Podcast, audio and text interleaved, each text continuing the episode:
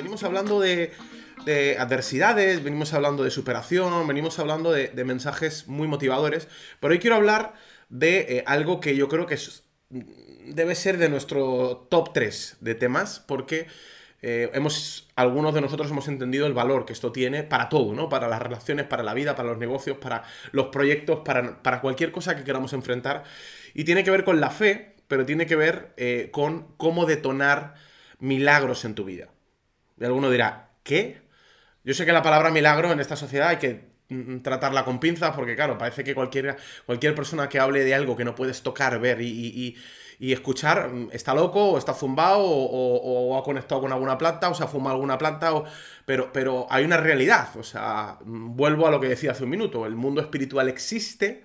Siempre digo que, bueno, que hace algunos años, hace 100 años a lo mejor hablar de sentimientos era una locura porque la gente pensaba en comer y con comer ya era suficiente sobrevivir y, que se dijera que un padre tuviera cuidado con las emociones de sus hijos podía parecer una, estupidez, ¿no? podía parecer una fumada. Pero es cierto que, bueno, pues años después nace la psicología, nace, bueno, nace em, empieza socialmente a entenderse, a aceptarse el concepto de que necesitamos cuidado emocional y estamos en una era en la que se está hablando de lo espiritual, pero sigo diciendo, hablar de milagros a día de hoy puede sonar algo extraño, pero lo que está claro es que hasta las matemáticas, los que, los que me conocéis sabéis que me encanta hablar de cosas muy trascendentes y muy espirituales y en, mi opinión, ¿eh? porque es mi opinión elevadas, pero desde un punto de vista racional, ¿no? Pero hasta las matemáticas hablan de la excepción que confirma la regla. Hasta la ciencia nos cuenta historias de, de cosas que han ocurrido que no se pueden explicar. Bueno, hoy voy a hablar de cómo jugar a, esa excepción, cómo, según la Biblia, producir esa excepción y cómo este libro misterioso, este libro cargado de principios extraños, que eh, en alguna ocasión lo hemos hablado y lo hablaremos, ¿no? De, de, por qué este libro mm, es diferente al resto, ¿no? Pero cómo este libro nos explica que esto puede ocurrir. Y voy a narrar una historia para los que estáis ahí viendo de Chosen y habéis visto las, las historias de Jesús, inspirada en la vida de Jesús, en la que creo que podemos extraer algo muy concreto para nuestros negocios, nuestras familias, nuestra vida, sobre todo si necesitamos algo sobrenatural, porque a veces lo natural juega en nuestra contra, y tengo que ser honesto. De hecho, lo diría, eh, yo sé que aquí en The Cloud nos gusta mucho el emprendimiento, tenemos un montón de emprendedores. Señores emprendedores y señoras emprendedoras, no se ofendan conmigo, pero tengo que decir, emprender hoy y que te vaya bien, si lo pensamos desde la estadística es un milagro. es un milagro porque solo hace falta mirar las noticias, solo hace falta ver las estadísticas, el número de negocios que fracasan, la cantidad de personas que llegan a la conclusión de que en España no se puede emprender.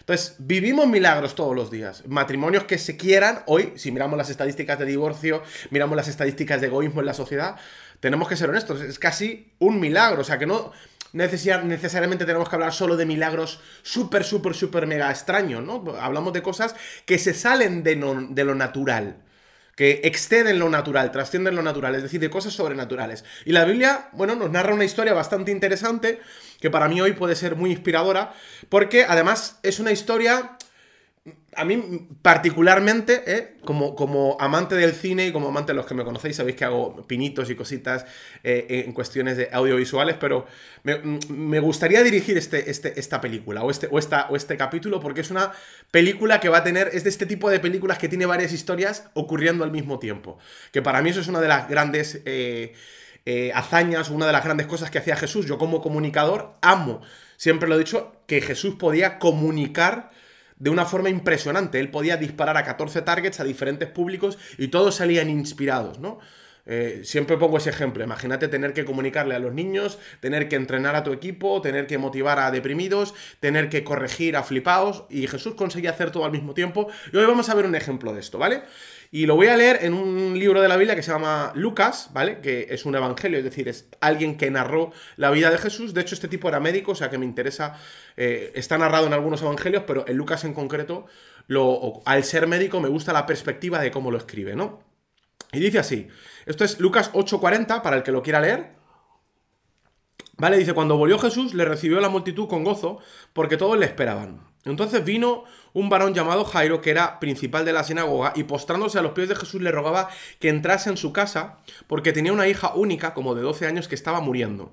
y mientras iba, la multitud le oprimía, pero una mujer que parecía flujo de sangre de hacía 12 años y que había gastado en médicos todo cuanto tenía y por ninguno había sido curada, se acercó por detrás y tocó el borde del manto y al instante se detuvo el flujo de sangre. Entonces Jesús dijo, ¿quién me ha tocado?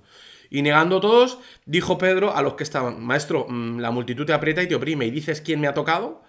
Pero Jesús dijo, alguien me ha tocado porque yo he conocido que ha salido poder de mí. Entonces cuando la mujer vio que había quedado, que, eh, había quedado oculta, vino temblando y postándose a los pies le declaró delante de todo el pueblo porque, por qué causa eh, había, le había tocado y como al instante había sido sanada. Y le dijo, hija, tu fe te ha salvado, ve en paz. Bueno, como digo, hay dos historias aquí muy interesantes. Dos historias de hecho, hay casi tres realidades, ¿no? Por un lado, la, historia que nos narra la Biblia nos dice que la multitud le recibió con gozo. Jesús venía, para hacer contexto un poco para todo el mundo, de un montón de historias muy guapas. O sea, mensajes tochulos, imaginaros, yo que soy un conferencista, los que habéis dado alguna conferencia cuando salís on fire, ¿no? ¡Wow! La gente ha flipado, le ha gustado lo que he dicho, están, están conectados conmigo. Además, habían ocurrido cosas increíbles, cosas sobrenaturales.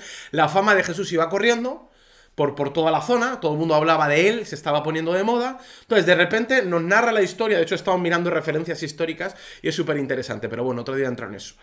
El punto es que Jesús llega a este lugar y dice que la multitud lo recibió con gozo. Qué curioso, porque todo el mundo allí, o sea, el, el sentimiento social era alegría. Estaban on fire. ¡Guau! ¡Qué guapo lo que Jesús está compartiendo! ¡Qué chulo eh, esto, estas reflexiones! ¡Qué guay que haya personas que se sienten mejor! Era, era, todo alegría, pero qué curioso que en mitad de una mm, conciencia social, en mitad de una, eh, un ambiente social de alegría, había una historia, en este caso la primera historia, complicada. Y es que había un tipo que no estaba tan contento. No sé si a alguien le suena esto, ¿no? Esto, suele pasar. A veces el sentimiento social, la emoción social, no coincide con nuestra emoción individual. ¿Os ha pasado, chat, alguna vez, gente? Sí, ahí la gente estaba en gozo, pero este tipo tenía un problema. Y, la Biblia nos lo narra, nos dice que él tenía un problema. Además, no era un problema cualquiera, tenía una hija de 12 años que estaba muriéndose. Qué difícil es, ¿no? Eh, eh, la vida a veces, cuando nos planteamos esto, que a veces, pues es verdad que la vida sigue, las personas siguen, las fiestas siguen, los momentos siguen, pero dentro de estas realidades sociales, mm, mm, colectivas, donde hay muchísimas personas, a veces hay realidades individuales muy complicadas. Por eso digo que a mí Jesús me parece un puñetero amo en todo esto. Porque Jesús tiene la capacidad de conectar con los del gozo, con los que la están pasando bien, y a la vez tiene la capacidad para tener compasión, para trabajar o vamos a ver la historia con una persona que viene con una necesidad y mientras está haciendo eso hay otra persona que aparece en escena. Esto es un puñetero espectáculo tanto de la comunicación como del liderazgo. Pero vamos a avanzar. Entonces, en mitad de esta alegría popular, dice que de repente se acerca un tipo. Ahora, es interesante porque este tipo no era un tipo cualquiera. Dice que era un principal de la sinagoga. Por no entrar en cuestiones históricas y historias, la sinagoga era el lugar donde se hacía toda la parafernalia, voy a decirlo así, o toda la liturgia, toda la tradición judía. Es un elemento clave del judaísmo, ¿vale?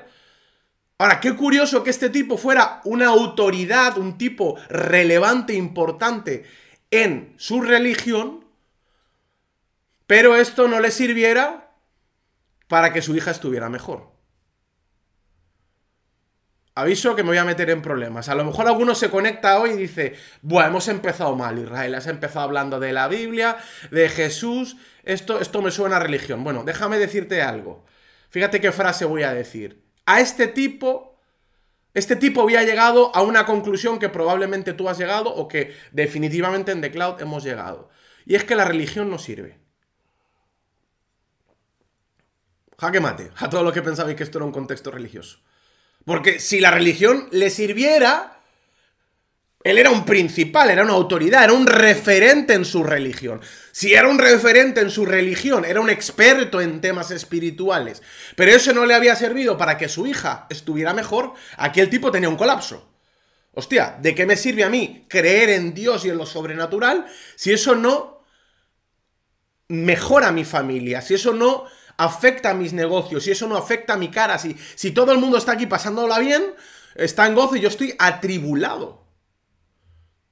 Y no seré yo quien diga que no tenemos que pasar procesos. Vengo, vengo de varias semanas hablando de esto. Pero esto no era solamente un proceso. Esto era algo mucho más doloroso. Esto implicaba que su hija de 12 años estaba muriendo. Los que sois padres, imaginaros vuestros hijos y, y el sentimiento, la sensación que tiene que producir la impotencia de ver que tu hija se está muriendo y además tú supuestamente eres un referente que te las sabes todas de la religión, que eres un conector con lo espiritual y con Dios, y, pero, ¿y ahora qué?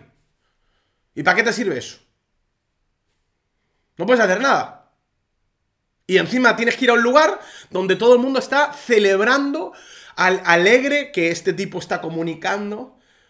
A mí me parece brutal cómo Jesús gestiona la situación, ¿no? Hay un versículo en Romanos que dice, gozaos con los que se gozan y llorar con los que lloran, ¿no? O sea, es súper interesante cómo Jesús va a saber gestionar la situación, porque la situación no es fácil. Claro, tú imagínate, vamos a ponernos un poco en contexto, que tú estás invitado a una fiesta, todo el mundo ahí, vamos, tío. Imagínate, no sé, los que habéis hecho eventos últimamente. La fiesta post-evento, bajando revoluciones. ¡Uh! ¡Qué guapo lo que ha ocurrido! ¡Qué pedazo de evento! ¡Qué pedazo de conferencia! ¡Qué bien ha salido todo! Yo leyendo el, texto intuyo eso. Y en mitad de bajar revoluciones o en la fiesta llega alguien que además viene con la pinta de, de, O sea, tú sabes lo que significa eso, cuando una persona que supuestamente es un referente espiritual llega con necesidad. Esto es una incoherencia. Yo no sé lo que le habría pasado a este tipo, cuál es el proceso que habría vivido interno este tío para reconocer la ineficacia de la religión en su vida. Perdón, no quiero ofender a nadie. Pero aquí en la Biblia, en la propia Biblia, que supuestamente es un instrumento religioso, nos está diciendo que la religión no había servido. De hecho, diría más. La pregunta es, ¿qué hacía este tío aquí? Y voy a intentar que esto te sirva el día de hoy. Voy a llevarlo a algo práctico. Este tipo se había dado cuenta que la religión no era suficiente o no le servía o no le solventaba el problema. ¿Y cuál es la solución que este tipo estaba buscando? ¿Cuál es la conclusión a la que había llegado? Que la religión no era suficiente, pero que quizás Jesús sí. Que la religión era incompleta, pero que Dios o Jesús sí podía hacer algo. O sea, no había perdido la fe. Había perdido probablemente la fe en la religión, en la estructura pero no había perdido la fe en la relación. Lo voy a decir de otra forma. Probablemente había perdido la fe en la religión, pero no en la relación. ¿Tiene sentido lo que estoy diciendo o no? Puede haber gente, para los que estáis pensando, ¿y esto de declaro qué? Puede haber gente, perdón, que diga esto, porque esto además es declaración de intenciones. Manifiesto de quiénes somos. Puede haber gente que conecte con Dios y priorice la relación en lugar de la religión, ¿qué creéis? A este tipo la religión no le había funcionado. De hecho, diría más. La religión no había podido salvar a su hija. Y yo tengo una... No sé si estáis de acuerdo conmigo, pero yo soy de los que cree, honestamente lo tengo que decir, que las religiones, la liturgia, las tradiciones, el esoterismo, lo creado, cualquier elemento, todo está muy bien. Pero lo único que realmente puede producir plenitud incluso plenitud sobrenatural, para mí es la relación con Dios. Este tipo había descubierto que la religión no le alcanzaba y estaba allí para establecer una relación. De hecho, dice el versículo concretamente que le pidió que fuera a su casa. O sea, este tipo había dicho, a mí las parafernalias, las movidas, las liturgias, las tradiciones, las, perdón, quiero ser respetuoso, pero eh, las naturalezas, los trozos de madera, las, a mí, a mí este, toda esta parafernalia no me está ayudando. Yo vengo aquí a que tú, Jesús, tú, vengas a mi casa. Vengo a que tú entres en acción. Todo lo demás no me ha funcionado. Algunos, perdón que lo diga así, pero mm, mm, en alguna ocasión de nuestra vida hemos tomado esa decisión y por eso estamos aquí. Porque todo lo demás nos sobraba. Pero Jesús no le sobraba. Dijo, de todo lo que tengo a mi alrededor, en lo único en lo que no he perdido la fe es en ti, Jesús. Oye, repito, ojo, hay que gestionar esto.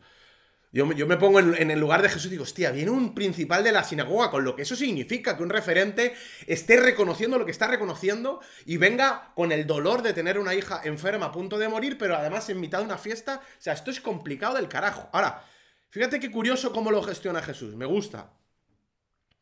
Porque dice, y postrándose a sus pies de Jesús le rogaba que entrase a su casa, porque tenía una hija única de 12 años que estaba muriendo, y mientras ella la multitud eh, eh, eh, le, oprimía. Ahora, mira qué curioso. La, la historia, en otros, en, otros, en otros evangelios, otros que vieron esta historia desde otra perspectiva sí lo narran, pero no nos narra exactamente cómo se comunicó Jesús con él.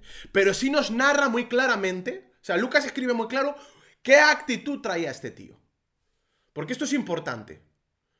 ¿Por qué yo digo o me atrevo a concluir que este tío había perdido la fe en la religión, pero tenía fe en la relación? Bueno, porque dice la Biblia que postrándose a sus pies. O sea, el tío iba en una actitud de humildad, iba en una actitud de rendición, iba en una actitud de honra. Déjame decirte esto. Y esto creo que es potente, si, si sabes extraer un poco lo que quiero compartir contigo. La mejor expresión de voluntad es la honra. La mejor expresión de la voluntad es la rendición. Y esta activa la voluntad de, Jesús en este caso. ¿Qué quiero decir con esto? Muchas veces, perdón que lo diga así, queremos que Dios haga cosas en nuestra vida. De hecho, basta estar en un problema, el otro día lo decíamos, ¿no? Para que todo el mundo se acuerde de Dios. ¡Ay, Dios mío! Dios, ayúdame. Gente que se ha declarado mm, atea, que se ha declarado mm, agnóstica, de repente se acuerdan de Dios porque hay necesidad. Ahora, repito, aquí la clave de este tipo no va a ser solo que viene a Jesús.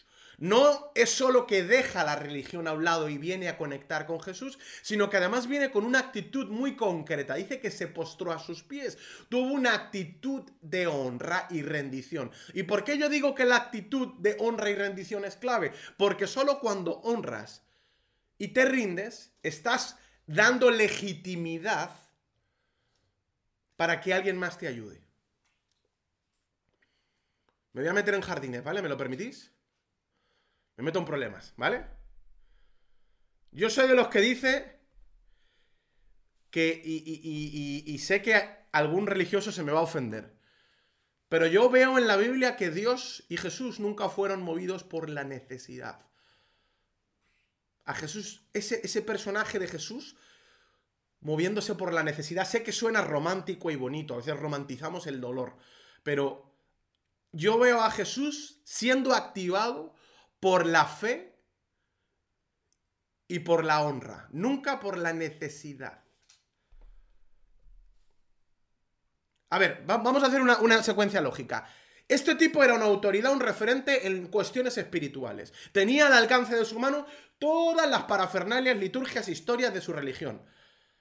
Pero tenía una situación que no, que no, que no, que no, que no, que no podía resolver. Y en lugar de deprimirse, mm, mm, echarse a llorar y, bueno, pues dejarlo estar, el tipo seguía teniendo fe. Había perdido fe en la religión, pero tenía fe en la relación. Había visto a Jesús y dijo, este puede ayudarme.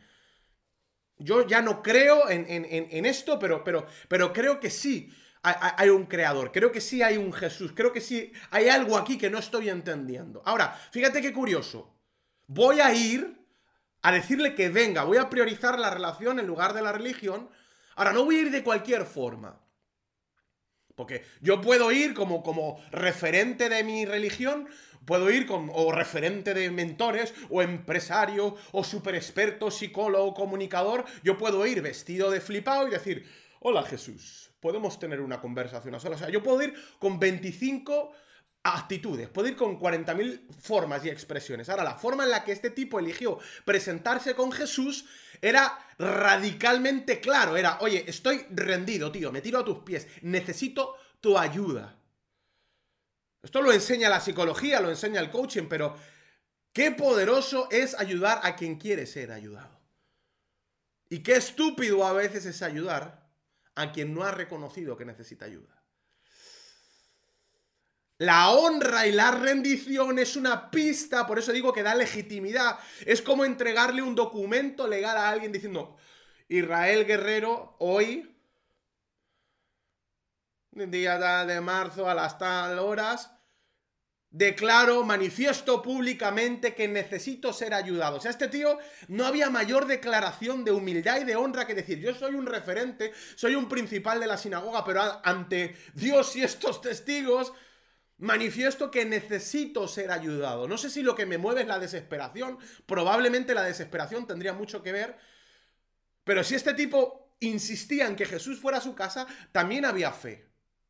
También había dentro de él eh, eh, eh, la esperanza de que algo podía pasar ahí. Ahora, no era una fe estúpida, no era una, no era una expectativa, porque él estaba haciendo algo. Él se estaba moviendo, él estaba mm, mm, mm, produciendo honra, honrando a quien quería que le ayudara. Repito, Dios, y esto lo digo y me meto en problemas, Dios no se mueve por necesidad, Dios se mueve por fe y por honra. Jesús no se movía por necesidad. A Jesús no le movía la necesidad, le movía la fe y la honra. ¿Por qué?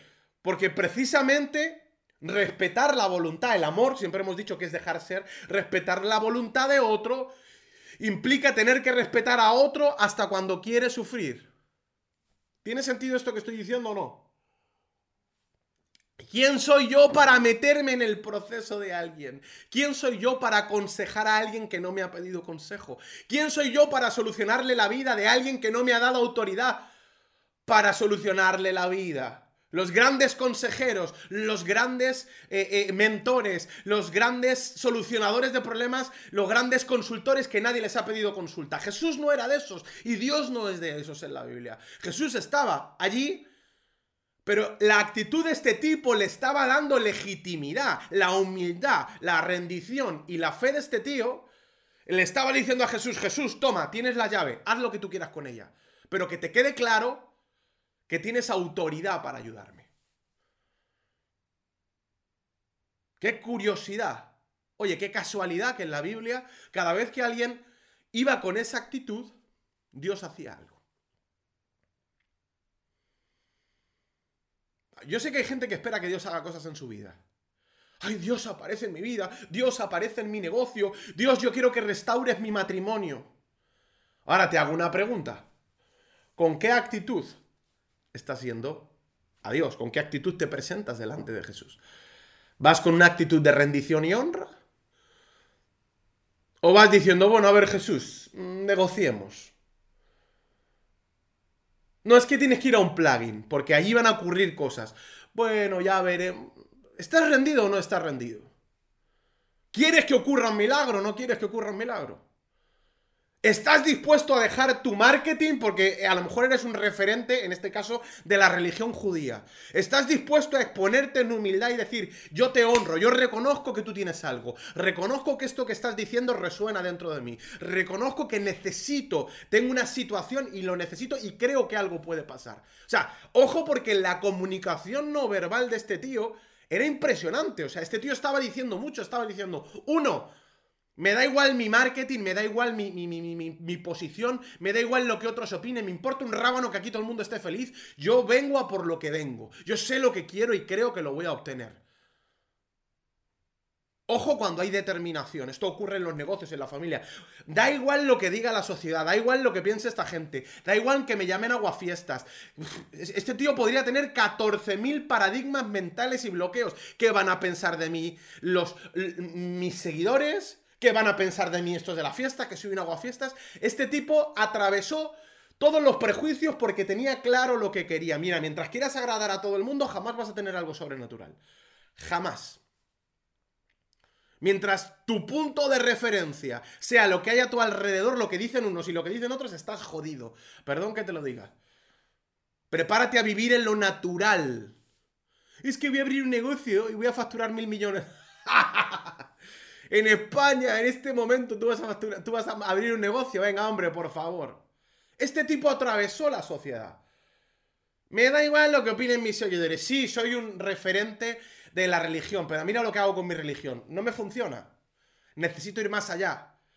Sí, ya sé que estáis de fiesta, pero me importa un pimiento. Yo tengo una visión y, tengo fe de que Jesús puede hacer algo en mi vida. Y voy a ir con la actitud correcta, voy a ir con honra y voy a ir con fe.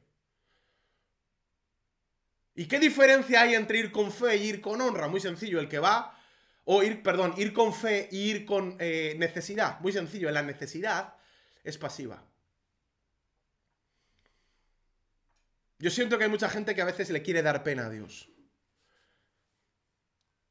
Déjame decirte, Jesús no se movía por pena. Ya sé que Jesús era compasivo. Y alguno me dirá, ah, sí, aquel, aquella historia que hemos visto en la serie de The Chosen de que Jesús vio un tipo en el estanque y le sanó. No le sanó, querido, le sanó y le preguntó, ¿quieres ser sano? Jesús constantemente buscaba la fe. La fe te pone en acción, la fe es activa, la necesidad es pasiva. Ay, estoy jodido, mi hija está chapolo. Ay, si alguien me ayudara. Ay, no tengo dinero. Si alguien me diera una limosna. Si el propósito de Dios siempre fue que vivieras pleno, que vivieras en autoridad, que gobernaras, lo contrario es que seas un mendigo.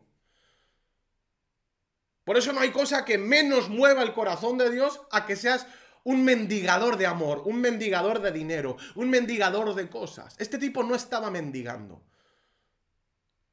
Este tipo estaba allí, había sobrepasado todas sus limitaciones y estaba con un documento no, no escrito, evidentemente, legal, que estaba presentando con honra. Estaba diciendo, querido, necesito tu ayuda. Te doy autoridad para que me ayudes. la, gran muestra no está escrito, pero lo puedes ver. La gran muestra de que necesito tu ayuda y te estoy dando autoridad es que me está importando un pimiento lo que opinen estos, me está importando un pimiento lo que opinen los otros y me está importando un pimiento el contexto. Yo necesito un milagro. Yo, mi hija tiene tanto valor, quiero tanto. Mi por qué, mi para qué es tan fuerte que me importa un pimiento lo que tenga que hacer y lo que opinen los demás. Yo tengo fe en ti, no en la religión, en la relación contigo. Y tú puedes hacer algo. Y yo, como lo sé, aquí estoy tirado en el suelo, humillándome y reconociendo que tú puedes ayudarme. Y con esa actitud... A ver qué haces, Jesús. Y por si queda duda, es una casualidad, es que la Biblia es la hostia. Es que la historia es la hostia. Esto es un manual de coaching, un manual de psicología, tú. Porque si encima queda duda, mira qué bonito. Esto no se queda aquí la historia. La, Biblia no nos narra un Jesús súper... ¡Oh! ¡Qué bonito lo que has hecho! Voy a ir con tu hija. Va a haber un milagro en esta historia, pero va a ser mucho más complicado que eso. Lección de vida, para mí. Yo la comparto con vosotros. Los milagros no son tan fáciles. A veces las cosas tienen un proceso. En este caso va a ser un proceso, porque dice la Biblia que acabó yendo a la casa de este tipo. Este tipo acabó teniendo el milagro. Lo que pasa es que probablemente no fue como él quería. ¿Por qué? Porque dice la Biblia que eso estaba petado. Estaba lleno de gente por todos lados apretando. Imagínate para Jesús, tampoco era fácil prestarle atención. Tú imagínate un tipo. gestionar a este tipo mientras tienes 40 personas apretándote en mitad de la fiesta diciendo, madre mía. ¿Cuántos os dedicáis a ayudar a los demás? Ahora imagínate que te pillan un sábado de fiesta, con una copita en un reservado y de repente llegan y dicen, por favor, dame un consejo, Esther, dame un consejo para restaurar mi matrimonio. Pino, ¿cómo puedo comunicar mejor? Mm, Priscila, por favor, necesito una sesión de marca. Y tú con la copa diciendo, casi te dan ganas de decir, sujétame el cubata, ¿no? O sea, ¿qué, ¿qué haces? O sea, es incómodo, es complicado. Así estaba Jesús. Ahora, Jesús, fíjate lo que dice, cambia de dirección. Porque dice que fue. Ojo, empezó a ir. Porque mira, dice que, estaba. Y mientras él iba, y mientras iba, o sea, Jesús no nos narra la historia, la conversación del todo, pero Jesús cambió de dirección. La fe y la honra mueven la dirección de Dios. Ojo, si quieres que Dios haga algo, no olvides agregar estos dos ingredientes, fe y honra. Algunos de vosotros estáis honrando este fin de semana, los que vais a estar en un plugin. Bienvenidos. ¿Por qué lo hacéis? ¿Y por qué hay tantos requisitos? Bueno, porque queremos honrar, queremos que, la... Que, de hecho es un filtro, lo tengo que confesar, es un filtro para que solo las personas que realmente quieren puedan llevarse algo. Alguno dice, joder, es que pasan cosas increíbles en los plugins. ¿Por qué pasan cosas tan increíbles? Yo, yo flipé el año pasado. Sí, pasan cosas increíbles. ¿Por qué pasan cosas sobrenaturales en los plugins? Te lo digo yo.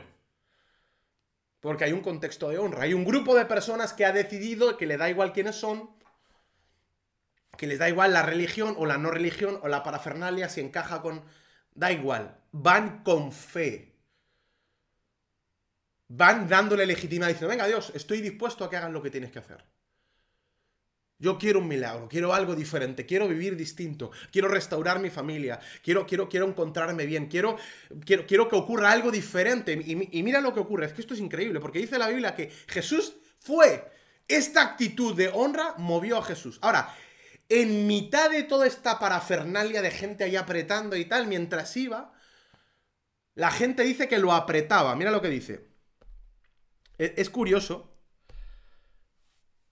Dice, mientras iba, la multitud le oprimía. Aquí dejo un matiz. De nuevo los movimientos sociales interpociendo tu milagro y probando tu fe. De nuevo, prueba social. ¿Por qué? Porque ahora ponte en el lugar del padre. Me he humillado, he venido hasta aquí, he dejado mi religión, mis historias, mis parafernalias, le he quitado fe a las cosas y he puesto fe en la relación con Dios. Y he conseguido mover el corazón de Jesús. Jesús ha decidido que cambia su dirección y que viene a mi casa. ¡Oh! Cuando esto ocurre, todo es de, color de rosa, ¿verdad que sí? ¡Oh! ya ha habido un milagro en mi vida y un cuerno. Dice la Biblia que Jesús cambió su dirección, pero Jesús quería avanzar y ¿qué hacía la multitud? Le oprimían, no le dejaban avanzar. Es decir, de nuevo la sociedad robándote tu milagro. Mira, como le permitas de nuevo, la sociedad puede hacer que no llegues a Jesús. El que dirán, el que pensarán. Ahora, una vez has llegado a Dios, la sociedad también puede ser un impedimento o puede entorpecer o ofrecer resistencia para que tú llegues a tu milagro. Yo, yo me, me pongo en el lugar del Padre y me dan ganas de coger un bate de béisbol. En plan, quítalos todos de en medio que Jesús viene a mi casa y mi, hija se está muriendo. El que se acerque a Jesús le reviento. Claro, Jesús eh, no era fácil la situación, porque yo, él quería que Jesús llegara rápido a su casa, pero la calle estaba como estaba, y claro, la gente lo paraba a Jesús, quería tocar a Jesús, venían con necesidad. Que esto es otro mensaje. En una multitud donde todos se acercaban por necesidad, solamente dos personas se van a llevar un milagro. Y son casualmente las dos que venían con fe.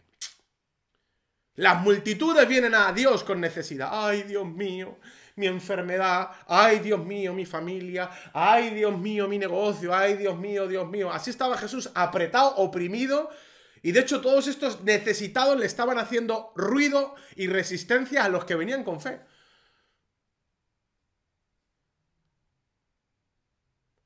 Esto, esto es muy potente, ¿eh? Ojo, porque muchas veces la multitud de gente, aunque está en el lugar correcto, que viene con necesidad, son precisamente aquellos que boicotean, que dañan, que entorpecen tu milagro. Son tus saboteadores de la fe. Lo voy a decir de otra forma, madre mía. Estoy metiendo en problemas. El problema no es el que está a tomar por saco. Ese no es un problema. El problema no es, que, no es ni el que cree en Jesús, que está metido en su casa y ni está en la calle, no te está entorpeciendo el camino. El problema es el que tienes cerca. El que está en el mismo contexto que tú. Ese es el problema, pero viene con la actitud equivocada. Viene desde la necesidad y no desde la fe.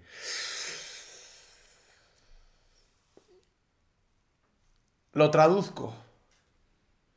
El problema no es ese, tipo tranquilo que está haciendo su, trabajo y el jardinero que, te mira y no te molesta. El problema es ese emprendedor que está en el mismo evento que tú, que se pone al lado tuyo y tiene cara de que parece que, que ha venido con la actitud correcta, pero que viene y se mueve desde la necesidad, en lugar desde la fe. Ese que se parece a ti, ese que está en el mismo lugar que tú, ese primo al que quieres, ese que está tan cerquita, ese es el que se pone en el medio y el que está impidiendo que Jesús llegue rápido a que ocurra un milagro. Y o lo detectas y te das cuenta,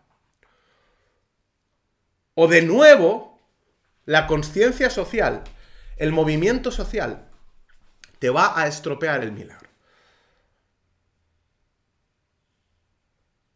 Un gran enemigo de tu milagro es la gente que tienes, el exceso de gente que tienes a tu alrededor. Algunas personas dicen, joder, Israel y Michelson son muy selectivos. Totalmente. Ya lo digo. ¿Por qué? Bueno, porque, porque mm, mm, eh, a veces en la vida, perdón que voy a decir esta barbaridad, pero es que es así. Qué importante es poder trabajar con personas que no te entorpecen la calle. Poder trabajar con personas que no se te ponen en la carretera cuando quieres ir con Jesús a que ocurra un milagro. Simplificar tu vida. ¿Cuánta gente nos sobra en la calle, tú? Que cuando quiero ir con, que, va a pasar algo, son precisamente aquellos que yo no digo que sean malos, no me quieren joder a mí. Simplemente como se mueven bajo la necesidad, al final acaban estorbando. Ay, ay, ay, ay, ay. Yo quiero relaciones y gente a mi alrededor de fe, que produzca fe en mí. Si tengo demasiada gente que porque se mueve bajo la necesidad, al final me van a acabar siendo tropiezo. Voy a parar ya porque si sigo me voy a motivar y al final me vamos a quedar cuatro en teclado conectados hoy. Pero es así. ¡Qué desgraciado el Israel! ¡Qué mala persona! Está diciendo que no te rodees de gente necesitada. No, no estoy diciendo eso. Hay gente con necesidad. Este tío tenía una necesidad grandísima. Estoy diciendo que no te rodees con gente que se mueve bajo necesidad. Hay gente que está perfecta, que tiene un montón de dinero, que tiene una vida y se mueven bajo la necesidad. Yo quiero gente de fe.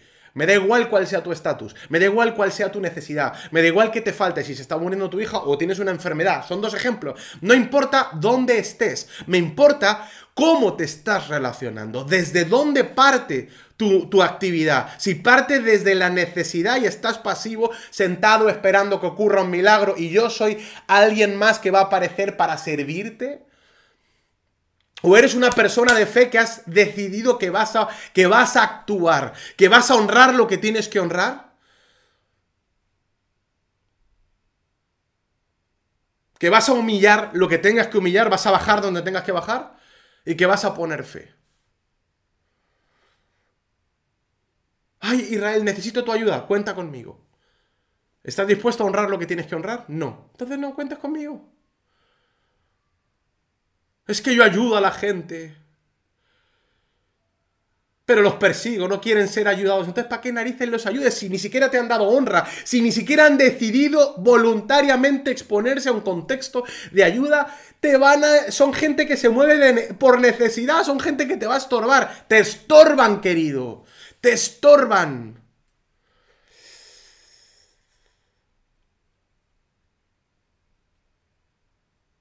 Uno de los grandes enemigos que tienes para ver cosas sobrenaturales son la cantidad de estorbos que tienes en tu vida.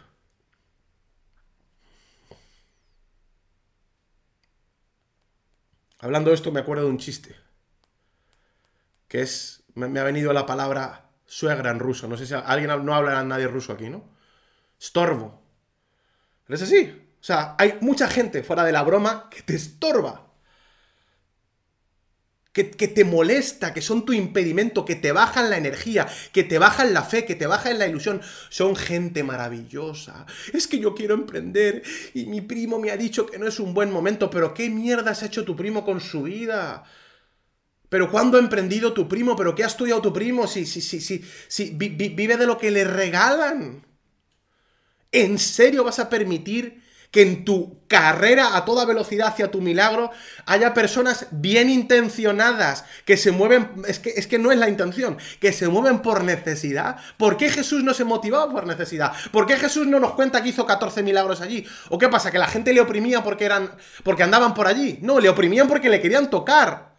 De hecho, fíjate cómo avanza esto, porque esto se pone increíble. Dice que de repente están dando y una mujer enferma durante un montón de años Mira qué cosa curiosa.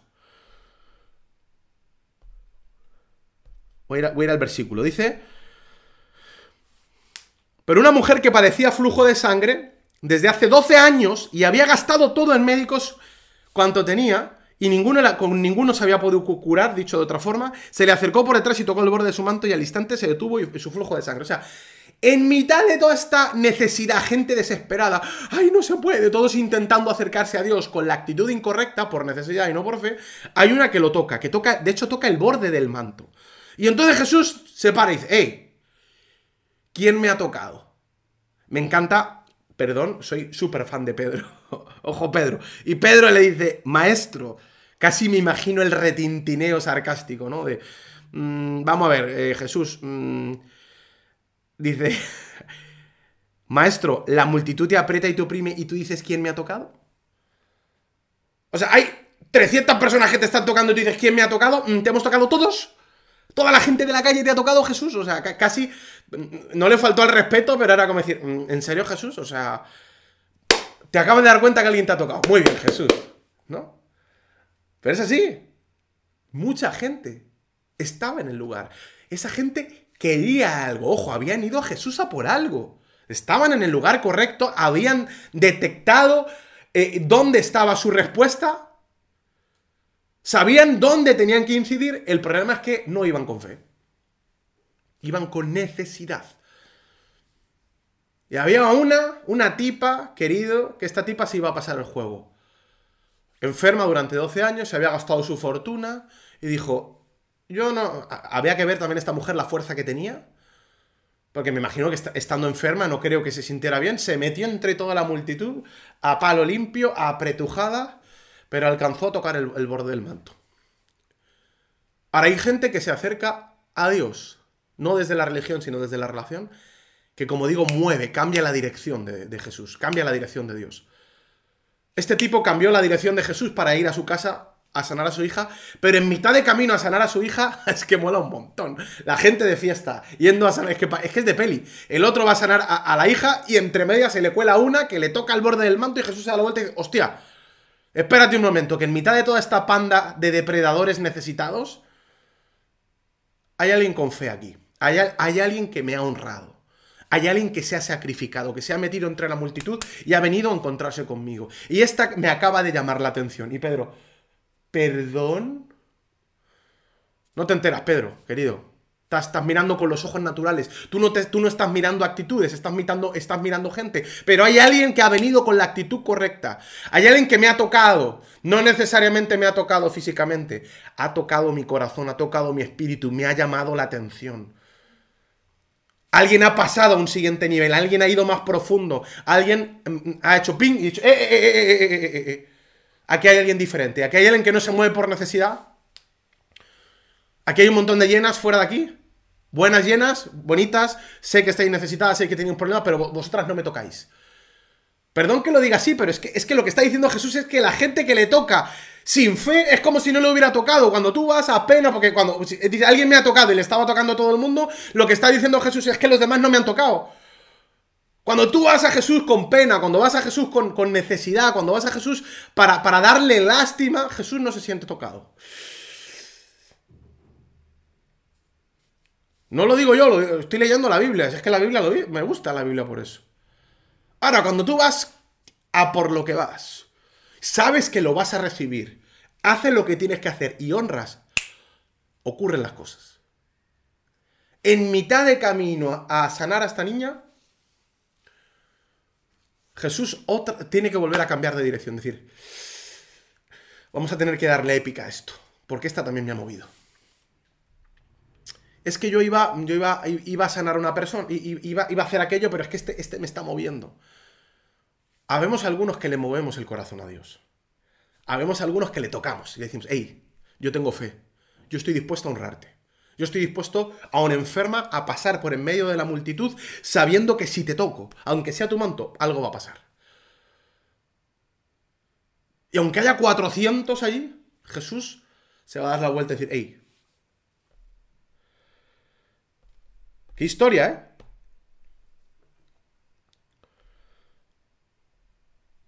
La fe de esta mujer le permitió trascender lo natural. Esta mujer es una mujer de fe. De hecho, se lo va a decir Jesús después, le va a decir, tu fe te ha salvado. Le dice, y él le dijo, mira el versículo 48, tu fe te ha salvado, ve en paz. No tu necesidad, no tu dolor, no mi pena. Tu fe te ha puesto en acción. Querido, hay tanta gente que espera un milagro hoy. Tanta gente. Pero mi pregunta es, ¿qué estás haciendo para, obtener tu milagro? Es que yo quiero que la vida me vaya mejor. ¿Estás aprovechando tus oportunidades? ¿Las estás aprovechando? ¿Estás peleando tu milagro? ¿Estás apretándote entre la gente diciendo, quita de en medio, yo paso, esto es para mí? ¿Te estás acercando a quien te tienes... ¿Estás honrando lo que tienes que honrar? ¿O estás en tu casa esperando que aparezca un milagro? Ay, es que no sé quién me va a ayudar. Mm, estar aquí hoy, no sé quién ha dicho eso, me ha encantado. Cierto, estás aquí hoy. No, no sé si somos buenos o somos malos, eso es tu interpretación, lo que tú quieras. Pero si estás aquí hoy, algo estás haciendo. Algo estás haciendo. No sé si sea el lugar correcto o no, yo creo que sí. Es mi interpretación. Pero si no es aquí, busca dónde. Busca quién. Pero la fe, la característica de la fe es actividad. ¿Qué estás haciendo para que algo ocurra? ¿Qué estás moviendo para que algo ocurra? ¿O quieres salir de la depresión desde tu cama? Claro, yo estoy, estoy, todo muy lógico, estoy en la cama, aquí deprimido, y un día voy a decir, uy, acabo de respirar la motita de oxígeno que me acaba de animar. ¡Vámonos! Me voy a comer el mundo.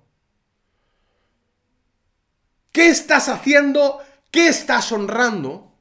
¿A qué le estás poniendo fe para cambiar lo que quieres cambiar? Es que yo quiero abrir un negocio. ¿En qué contexto estás? ¿Con quién te estás relacionando? ¿Dónde estás poniendo tu fe? ¿Qué estás tocando y qué estás honrando? ¿Por qué nosotros hacemos los plugins? Por eso, porque le queremos dar a la gente un contexto. ¿Quieres un contexto espiritual y que tu vida se transforme? Ven a plugin. Ay, es que no sé, es que es que me pilla mal, perfecto. A esta mujer le pillaba fatal meterse entre la multitud y pegar hostias, no creo que le viniera bien. ¿No me puedes poner uno cerca de mi casa? No, porque entonces no vas a tener fe. A mí me encantaría decirte que la vida es de otra forma y, que los milagros van a entrar, te van a tocar al timbre y decir, sí, dígame, es el de Amazon. ¡Ay, no! ¡Es un milagro! Ha venido a mi casa, me ha tocado el timbre. Firme aquí. ¡Ay, milagro! Pero no es así. Los milagros vas a tener que empujar a uno, a la derecha, a la izquierda y la multitud va a ir en tu contra. La multitud va a resistir el milagro. No olvidemos que en toda esta historia hay un tío que tiene a su hija enferma que acaba de decirle a Jesús que venga y Jesús va y le están bloqueando. Y el tío está... esta historia es una historia de empujones. O empujas por tu milagro o no eres digno de él. Es que me falta un poco de... Claro que te va a faltar dinero, pero no para ir a un plugin, te falta dinero para abrir un negocio. Es que a mi marido eh, es un capullo, no lo puedo perdonar. Pues claro que va a ser difícil, vas a tener que empujar, que no va a ser fácil. Tu milagro no va a ser fácil. Y Dios está esperando que tú hagas todo lo posible para Él hacer lo imposible. Dios es el Dios de lo imposible, pero es solo cuando tú haces todo lo posible. Esta es una frase que nos gusta en The Cloud. Esta tipa había empujado por su milagro. Y en mitad de 14 empujones dijo, esta se lo lleva. Esta me ha demostrado que realmente tiene fe en mí. Si no tiene fe en mí, ¿para qué narices vamos a hacer nada? Si vas a venir aquí para tocarme como todos los demás, ¿para qué? No me has dado ni siquiera autoridad. Tú de verdad me has dado la autoridad. Tú de verdad quieres que yo haga un milagro. Me lo estás diciendo con tu actitud.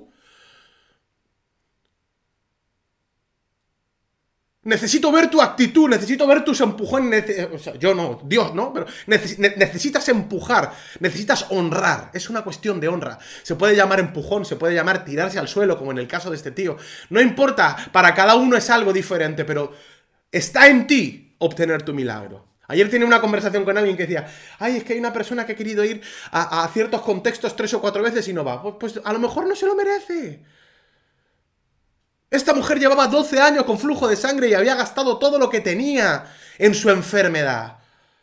Hasta que no esté suficientemente desesperado, el otro estaba, ya su niña estaba a punto de morir. Probablemente la desesperación fue el camino. A lo mejor la persona no está suficientemente desesperada, quiere todavía abrazar su enfermedad y abrazar su problema. Abrázalo. Cuando estés dispuesto a empujar, cuando estés dispuesto a salir adelante, Dios va a estar contigo. Cuando estés dispuesto a manifestar honra, Dios va a hacer un milagro. Mientras, sigue lo natural, a ver si funciona.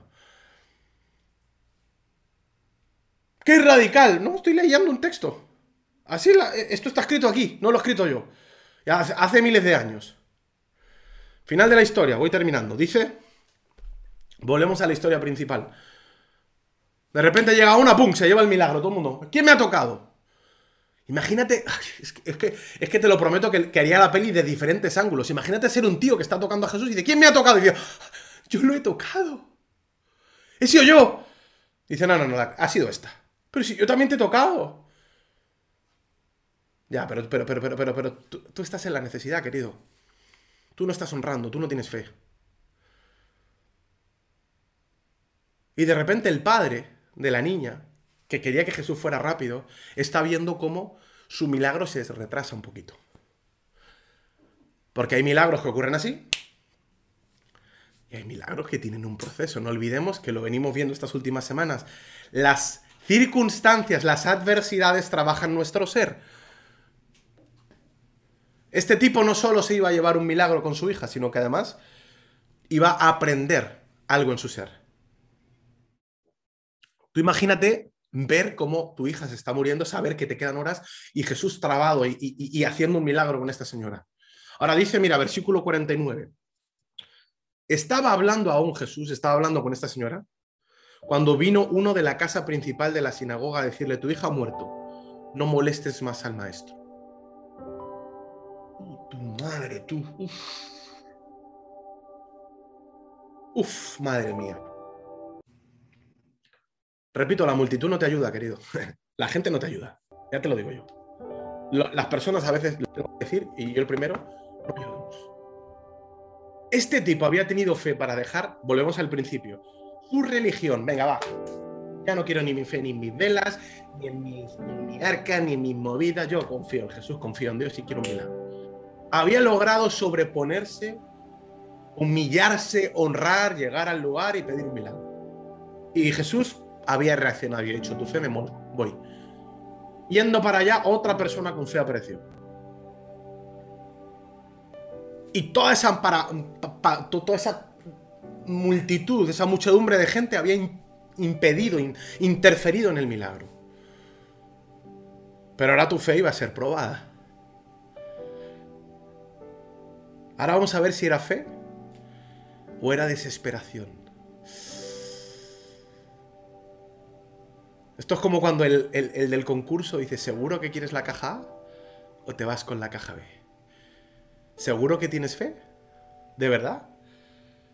Ahora tienes una buena oportunidad para cabrearte. Tienes una buena oportunidad para volver a la necesidad de decir, yo lo sabía, Jesús, señora de mierda, se me ha metido usted aquí en camino, gentuza, yo sabía que tenía... Era una ocasión perfecta para escuchar lo que este tipo dijo. Aún hablando le dijo al principal de la sinagoga, tu hija ha muerto, no molestes más al maestro. Oyéndolo Jesús, versículo 50, le respondió, no temas, cree solamente y serás salva. Casi me imagino a Jesús diciendo, tranquilo campeón, quédate con la caja, con la caja, con la primera caja, confía en mí. la interpretación de este salvaje es que ha muerto. Pero déjame que yo te ayude a reinterpretar las cosas. Pero solo va a ocurrir si lo haces con fe. Aquí hay una situación en la que tienes una oportunidad para volver atrás. Algunos de vosotros Dios ha hecho cosas en vosotros, ¿eh? Algunos ya lleváis tiempo cerquita nuestro y han ocurrido cosas, pero déjame decirte algo, vas a tener alguien que te va a decir, ¿qué va, qué va, qué va? Eso que pasó allí estuvo muy bien, eso de que Jesús cambiara su dirección fue guapo, pero tu hija se ha muerto. No, no vale la pena. Eso que esperabas no va a ocurrir. Crisis de fe. Ahora de repente Jesús oyéndolo dice, le respondió, se dio la vuelta y no tengas miedo, no temas. Cree solamente y serás salva. Lo único que necesitas es seguir teniendo fe en mí. Ya has entendido que la fe en la religión no funciona que yo soy el que lo puedo hacer. Ya sé que las cosas no han ido como tú esperabas. De hecho, han ido peor de lo que tú esperabas, porque encima has tenido que ver el milagro en otro. Tú querías un milagro para tu hija y has tenido que ver como yo sanaba a otra. Hasta el bien ajeno te está ardiendo ahora diciendo, si, tú, si no hubieras sanado a esta, me hubieras sanado a mí. Ya sé que quieres emprender y que te vaya bien y ves como a otros les va fenomenal. Ya sé que quieres una familia y ves como tú lo tienes que sufrir y otras familias se restauran. Ya sé que te ha tocado verlo, pero es parte de lo que te va a tocar. Es parte del proceso, es parte de la adversidad que va a hacer crecer tu ser. Ahora solo te digo, si crees, ¿sigues creyendo o no sigues creyendo? ¿Sigo teniendo la legitimidad? Dicho de otra forma, ¿sigo teniendo autoridad para ayudarte? ¿Sigues firmando ese documento no verbal o no escrito en el que me dices, está bien, aunque mi hija esté muerta, haz algo, Dios? Aunque lo natural diga que esto se ha acabado, mm, mi interpretación es natural. Pero hasta mi interpretación natural me dice que qué me queda. si no es darte espacio a ti para lo sobrenatural. Mi lógica ha muerto. O sea, la ciencia se me ha quedado. Es maravillosa, pero hasta aquí, hasta aquí llego. Hasta aquí llegó lo natural. Ahora necesito lo sobrenatural. ¿De verdad me das derecho? Dice la Biblia. Entrando en la casa no, no dejó entrar a nadie consigo. Qué elección de Jesús. Dijo, perdón, esta niña ya ha sufrido bastante, esta familia ya ha sufrido bastante por la gente. Vamos a quitar de en medio a los que sobran. Qué importante es quitar de en medio a los que sobran. Jesús lo hizo de cirujano. Fuera, fuera, fuera. De hecho, dice la Biblia que luego se burlaron. Hay gente que te sobra, tú. Jesús los quitó de en medio, fuera. Aquí va a pasar algo sobrenatural, pero las grandes cosas no pueden pasar en mentes pequeñas. Fuera. No dejó entrar a nadie consigo. Qué rudo Jesús, qué feo, qué, qué, qué, qué, qué agresivo. Sino a Pedro, a Jacobo y a Juan, y al padre y a la madre. Y lloraban todos y hacían lamentación por ella. Pero él dijo, no lloréis, no está muerta sino que duerme. Estáis interpretando la realidad. Pero tu interpretación no es la realidad. Mira, Voy a leer todo y, saco las cinco conclusiones y cerramos. Dice, y se burlaban de él sabiendo que estaba muerta. Mas él tomándola de la mano, le dijo, muchacha, levántate. Entonces su espíritu se volvió e inmediatamente se levantó y le mandó que se le diese de comer. Y sus padres estaban atónitos. Pero Jesús mandó que nadie dijese lo que había sucedido. Cinco reflexiones del final de esta historia. Uno, Dios nunca llega tarde. La gente se rinde antes. Pero Dios nunca llega tarde. Es un proceso de interpretación. Dos, digámoslo así, normalmente tu interpretación natural no contempla la sobrenaturalidad de Dios. Nuestra interpretación de la realidad siempre quiere que las cosas ocurran de una forma. Y Dios está diciendo, esto no funciona así, querido. La fe no es que tú me llamas a mí para que yo lo haga como tú quieres. La fe es que tú confías en mí para dejarme que yo lo haga como a mí me da la gana, que es mi voluntad, no la tuya, querido. Si de verdad es honra y si de verdad es fe, vas a esperar el tiempo de Dios. Y repito el principio número uno, Dios nunca llega tarde. Llegará tarde en tu interpretación. Pero ¿hasta dónde te ha llevado tu interpretación y tu realidad? ¿Te gusta dónde estás? Si no te gusta, a lo mejor tienes que dejar que alguien más aparezca en la ecuación. 3. La fe en Dios posibilita incorporar lo sobrenatural a tu realidad trascendiendo las interpretaciones. Cuando tú dices, mira Dios, no lo entiendo tú. No entiendo por qué te paras con esta señora. No entiendo por qué la gente... No, no, para mí mi hija está muerta. Y cuando Dios dice, mira, ¿Por qué no dejas de resistir? ¿Crees o no crees? Déjame hacer. Por eso la Biblia compara a Dios con un padre. Déjame. Confía en papá. Papá sabe lo que está haciendo. Cuando tú dejas que Dios haga, cuando operas por fe, vas a posibilitar que lo sobrenatural, es decir, lo que excede lo natural de Dios, aparezca en tu vida. Cuatro, las multitudes normalmente son resistencia a tus milagros. Ojo a quien tienes dentro, a quien tienes cerca, porque Jesús lo sacó. Alguien te está diciendo no vayas al plugin la semana que viene, eso es muy raro. No, no, no, no creas por un negocio, nada, nada, estamos en tiempos de crisis.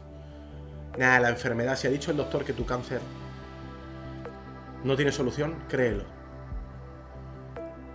Jesús dijo, mm, sal, de mi lado, tío. O sea, lárgate un poquito, anda. Que te dé un poco el aire. que os dé un poquito el aire. Yo necesito aquí otro vocabulario, necesito aquí otra impronta. Necesito gente que lo natural habla con fe para traer lo sobrenatural. Y por último, en Dios, la historia no acaba en drama, sino que puede ser el capítulo más épico de la trama.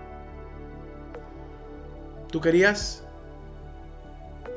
que Dios te demostrara que podía sanar a tu hija y ir diciendo, oh, ha sanado a mi hija. No, Dios quería hacerlo más épico. Jesús no iba a sanar a tu hija.